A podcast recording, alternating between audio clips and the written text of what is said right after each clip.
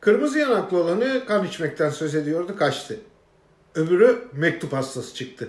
Ana muhalefet partisi lideri Kemal Kılıçdaroğlu bakla sırığına oturtacaktı. Kararı Bulu'ya mektup yazmakta buldu.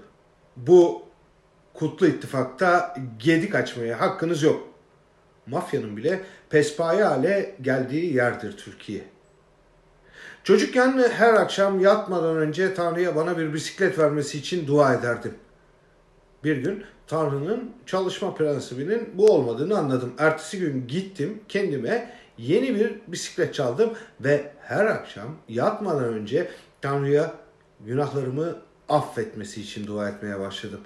Ünlü mafya babası Al Capone çocukluğuna ait anıyı böyle anlatıyordu. Onlar filmlerden tanıdığımız silahlı, takım elbiseli, gizemli adamlar.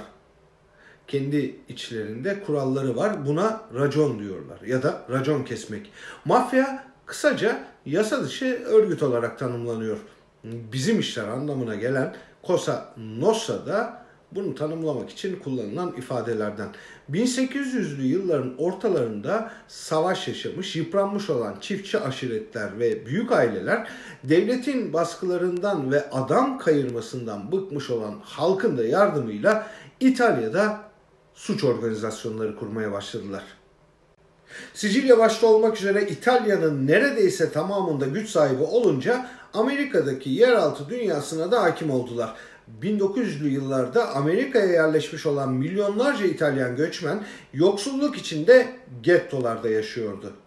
Mafya onları birleştirdi. Kan bağına dayanan aile ilişkileri aşağı doğru bölgesel ve kültürel ilişkilerle sınırlandırılıp geliştirildi. İtalyan veya Sicilyalı olmak ise mafyaya girmek için birinci şarttı. Kurallar ve bürokrasi çok sertti. En aşağıda henüz mafya ailesine katılmamış, kendini kanıtlamak zorunda olan çömez gangster sınıfı yer alıyordu. Diğer bir rütbe yemin töreni yapılmış artık ailenin bir parçası sayılan askerler yani fedailerdi. Fedailer kaptan anlamına gelen kapoların altındaydı. Kapolar ise şeflere bağlıydı.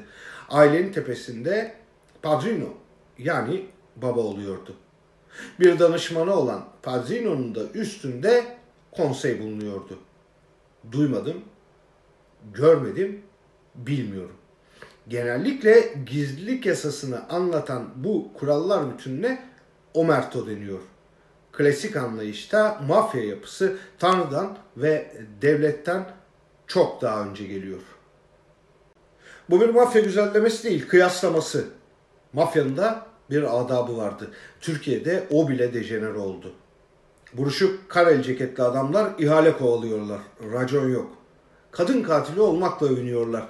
Cosa Nostra yani bizim işler yerine iktidarın işleri esas. Omerto değil gevşeklik yasası bu. Güce tapma, ele tök öpme, iktidara biat. Genelde tümü ülkücü. Tanrı ve devletten ilham alıyorlar.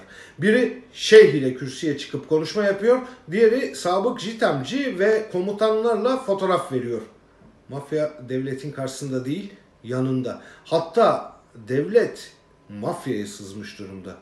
Bir mafya iktidarıdır bu. Tespihli, buruşuk ceketli, devletin gücünü arkasına almış sözde derin abiler. Size mafya değil, ancak güç bitince sağa sola savrulacak tesbih böcekleri denir.